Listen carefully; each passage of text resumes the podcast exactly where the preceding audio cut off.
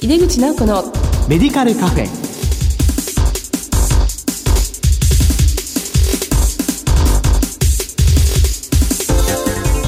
こんばんは。帝京平成大学薬学部の井出口直子です。井出口直子のメディカルカフェ。この番組は医療を取り巻く人々が集い語らい情報発信をする場です師走お忙しくお過ごしのことと思いますがひとときラジオに耳を傾けていただけたら嬉しいです。さて今月の特集テーマは地域包括ケアにおける病院薬剤師の役割です。どうぞお楽しみに。井出口直子のメディカルカフェ。この番組は武田手羽の提供でお送りします。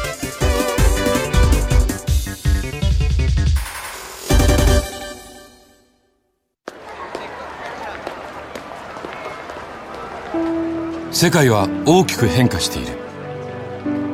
価値観も大きく変わっている。これからの時代健康とはどんなことを言うのだろう。医薬品には何が求められるようになるのだろう。一人一人に寄り添いながら価値ある医薬品を届けたい。私たちは武田手羽です。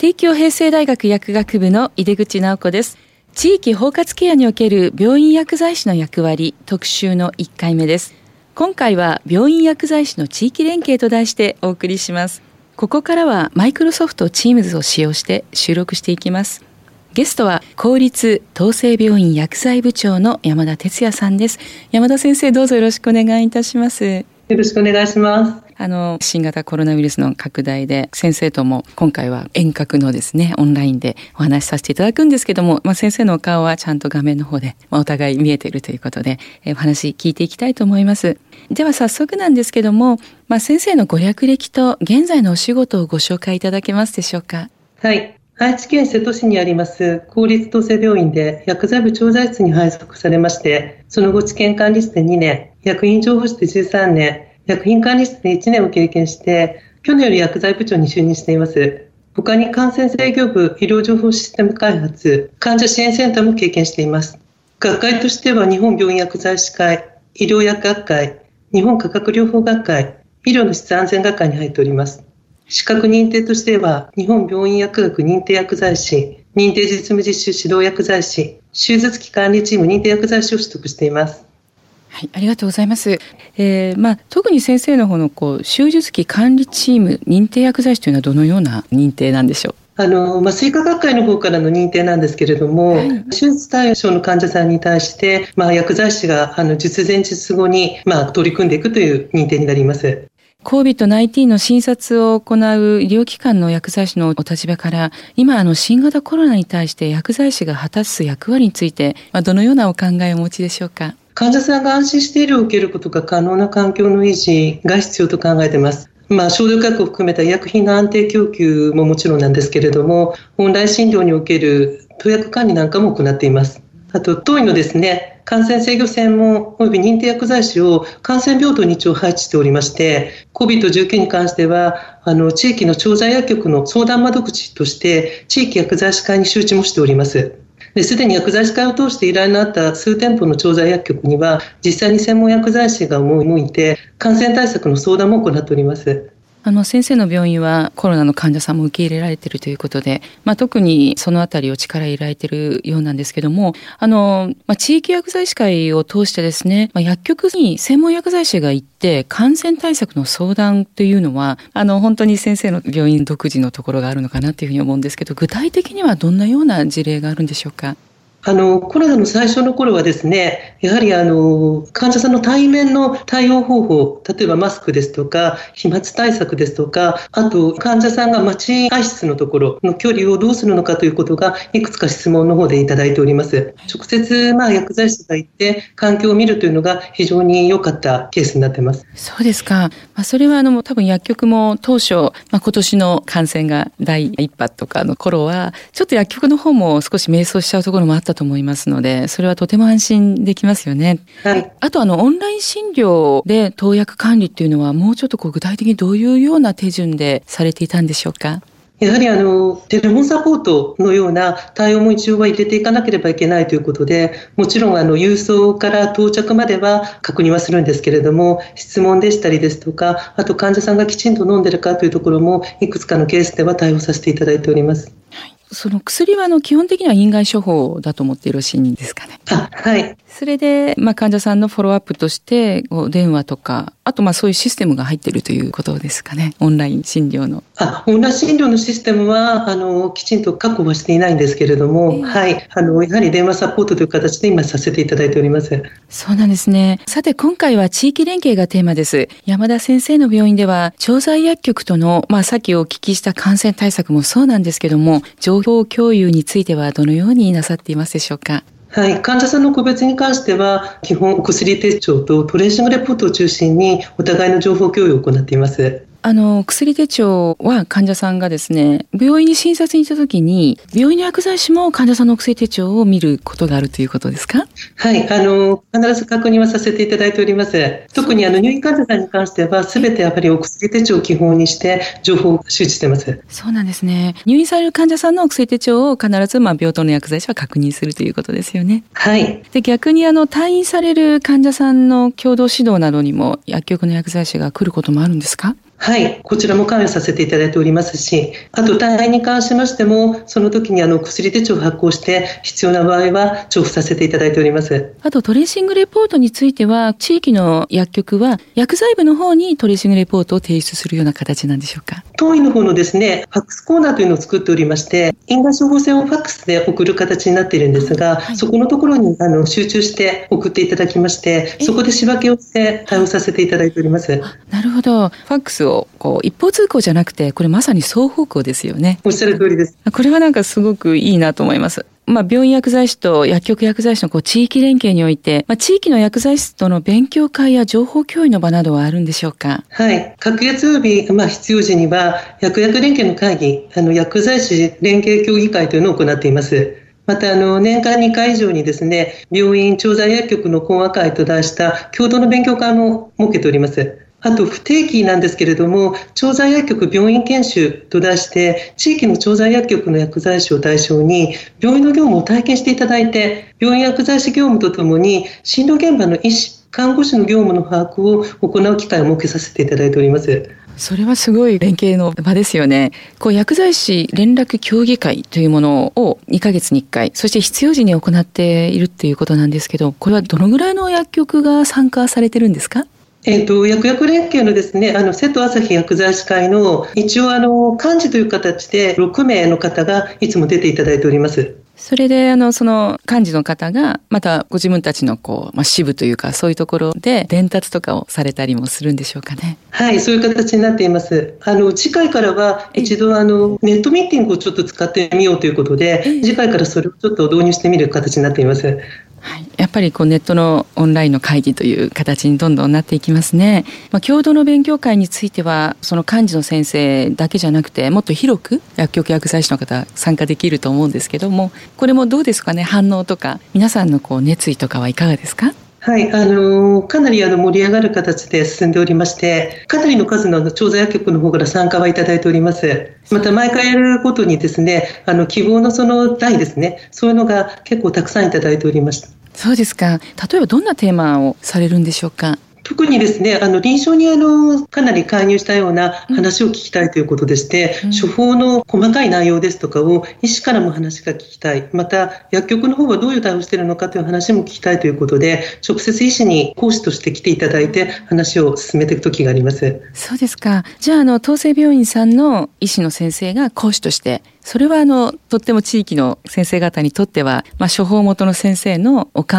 えを直接聞くすごいいい機会だと思います。ありがとうございます。さらにですね、地域の薬局の薬剤師が病院の業務を体験できるっていうことがあるんですけども、これはすごいですね。あの、まだ回数としては3回ぐらいしかまだできていないんですけれども、直接あの、医師と看護師、現場のその外来を見ていただくこともできるので、どういう環境のところに自分たちがあの、疑義紹介をしているのかというのが非常によく分かっていただいて、その後の仕事に非常に役に立つと評判もいただいております。本当にそうですね。いわゆる外来の場に今、倍積するっていう形形で見ることができるということでしょうか？はい。そうなんですね。ありがとうございます。まさに先生のおっしゃる通り、まあ、どういう形で先生が診療しているのかとか、まあ、そこでのナースの抱えなんかも見るっていうのは、その後、こう、症状を持ってきた患者さんにどういうケアをしたらいいのかっていうことが非常にイメージがつくと思います。愛知県内にある山田先生がお勤めになっている公立統制病院は、瀬戸朝日医師会による愛知県モデル事業として、在宅医療介護連携拠点推進事業を受けた ICT 活用の多職種連携に早くから参加している地域中核病院ということなんですよね。はい、あの生徒朝日医師会が立ち上げた名前としては生徒朝日盲薬ネットワーク電子アット連絡帳というちょっと長いんですけどそういう名前なんですがそこに参加していますこの盲薬ネットワークってどういう意味ですか？あの、もうお互いにというような、あの、名古屋の言葉ですね。なるほど、はい。いいですね。なんかすごく地域の、なんかぬくもりが感じる言葉かなって思うんです。こう、アット連絡帳なんですね。これはなんか、どうしてそういうネーミングにされたんですか？あのお互いのですね患者様とそれから、まあ、あの医療関係者お互いのそのいろんな話ができるようなそういう場所を作るということでこの名前になったと聞いております。そうなんですね。もう少しこのアット連絡帳のこの機能について教えていただけますか？現在ですね、あの患者さん自体は1500名ほど今支援を行っているんですが、はい、あのいろんな医療関係者がそこに投稿が可能なんですね。それは患者様も患者様のご家族も同じように質問を中に書き込み、それに対して医療関係者が返事を書く、または提案をするというような形で、もう現在で4万5000件ほどもう累積で登録されております。えー、そうですか。もう患者さんが自由に思ったことをどんどんご家族の方も含め書き込めるようなネットなんですね。はい。これはあの訪問看護師さんがお答えすることが多いってあの先生ちょっとお聞きしたんですけども、まあ、薬剤師もそこに対して回答を書くことも多くあるんですよね。はい、特にあの外のですね調剤薬局の先生方が非常に頑張っておられましてクリニックの先生と合わせて患者様のその薬に関する問い合わせに非常に前向きに対応していただいております。そうなんですね。じゃあこれはあの、まあ、医師会さんが立ち上げた、まあ、連絡帳多職種のですねネットワークなんだけども、まあ、ここはどんどん地域薬剤師も参加して、まあ、患者さんの問いかけに対してどんどん積極的に回答しているということなんですね。はい、おっしゃる通りです。この回答って誰が回答するか特に決まってないんですか？はい、あの回答は誰でも書き込める医療関係者でそこに登録した人は書き込める形になっているんですが、ほぼあの自分の担当の患者さんは書き込むような形になっております。そうなんですね。で、このネットを使って、こう、COVID-19 の感染対策なども情報提供しているという。はい、あのうちの感染制御院の方から地域のクリニックまたは医療関係者に向けてやっぱり感染対策をきちんとしていこうということで情報提供させていただいております。そうなんですね。これはじゃあ感染対策というのは患者さんとか一般の方に向けての内容も多く入ってるんですよね。はいおっしゃる通りですすごいこうネットワークだと思うんですが、この ICT を活用した多職種連携を推進するために、体制とか工夫なさっていることがありましたらご紹介いただけますか？はい。単位カバレンスですり合わせた多職種間の共通認識をあの切れ目なくつなげていくことが必要ですので、あの担当部署、都間相談支室が中心に毎日書き込みのチェックをきちんと行っております。で薬剤部でもですね現在また数例なんですけれども病院から在宅訪問までのその間の橋渡しの役目を一応画策今しているところです。あそうなんですね。じゃあこう退院する患者さんが在宅療養になって訪問までの橋渡しこれは例えばどういうことをされるんですか？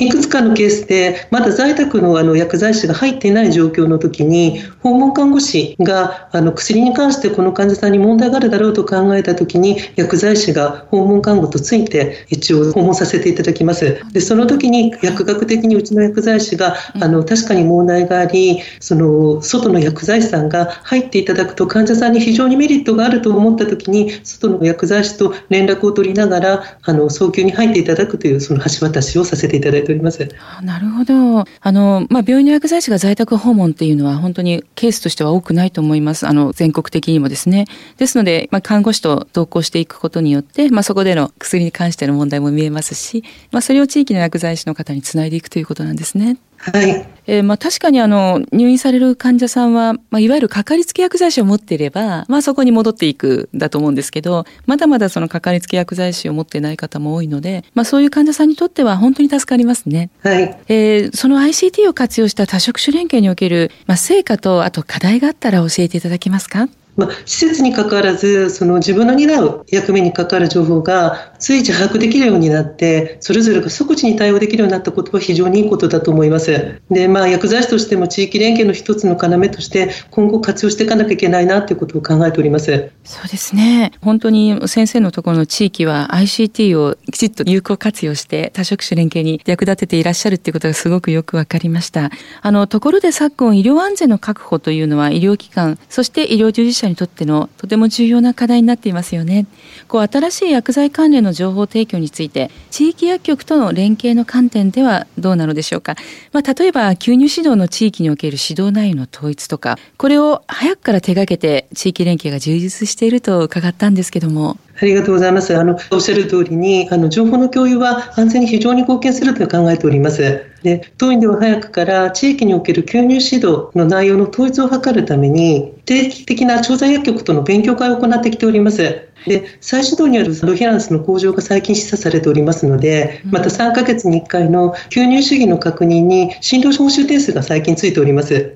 なので、あの、共通の用紙による医師へのフィードバックというのを導入しております。あと、後継出演薬ですね、実年休薬機関のその院内規約を作っておりますので、この説明会を、まあ、薬剤師会の中で行って、お互いの共通認識としています。で、これはあの実演指導としても最近実を結んできていると思っております。そうなんですね。この、まあ、吸入薬がデバイスうまく使えない患者さんとか、まあ、なかなかこう、アドヒアランスが下がってしまう方とても多いですし、そしてあの、抗血栓薬も本当にそうですよね。飲まないと、ものすごい再発のリスクが上がってしまいますから、この二つについてですね、薬薬連携を取っていくってことはとても大切ですね。はい。先生ありがとうございます。まあ、この続きはまた次回伺いたいと思います。地域包括ケアにおける病院薬剤師の役割特集の1回目。今回は病院薬剤師の地域連携と題してお送りしました。ゲストは公立統制病院薬剤部長の山田哲也さんでした。先生お忙しいところありがとうございました。ありがとうございました。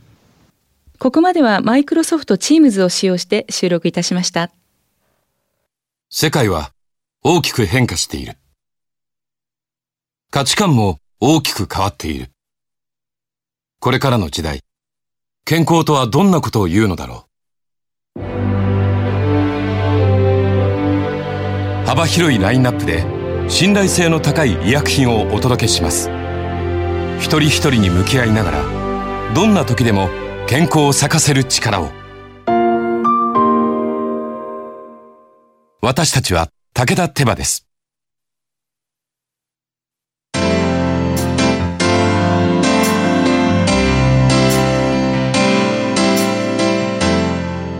井出口直子のメディカルカフェいかがでしたでしょうか？山田先生のいらっしゃる公立統制病院は先進的に地域連携に取り組まれていて ICT でも活用し患者さんのより良い医療を目指していらっしゃることがよくわかりました。毎月第2第4木曜日夜11時30分から放送中の井出口直子のメディカルカフェ。次回は12月24日なんとクリスマスイブの放送ですぜひお聞きくださいそれではまた帝京平成大学の井出口直子でした井出口直子のメディカルカフェこの番組は武田手羽の提供でお送りしました。